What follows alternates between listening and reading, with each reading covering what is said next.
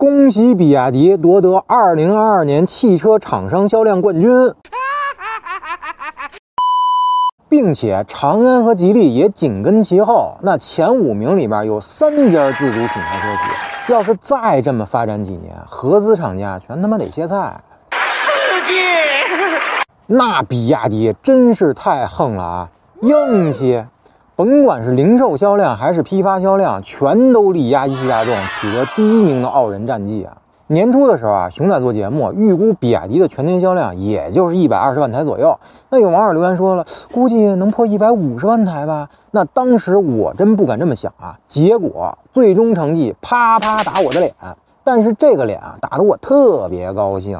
脸越红，说明咱们自主品牌越成功。那以后这种打脸越多越好，越狠越好，太提气了。那咱们冷静一下啊，说回比亚迪的销量，那如今头部销量在新能源汽车领域也是愈发明显。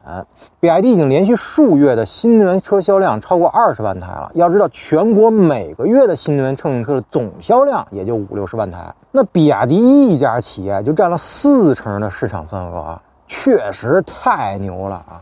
让人佩服。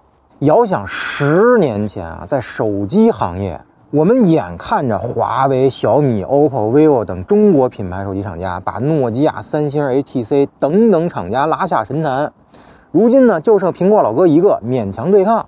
而现在呢，在新能源汽车领域啊，继续上演着手机圈的剧情。我觉得，十年之后。Top 十的榜单上，可能就没有合资品牌的汽车厂商了，全都是咱们自主品牌了。哎，对了，也许可能还会有个特斯拉吧。只要大家多多去支持自主品牌，熊仔坚信啊，自己这次绝对不会再被打脸了。大家觉得呢？评论区告诉我呗。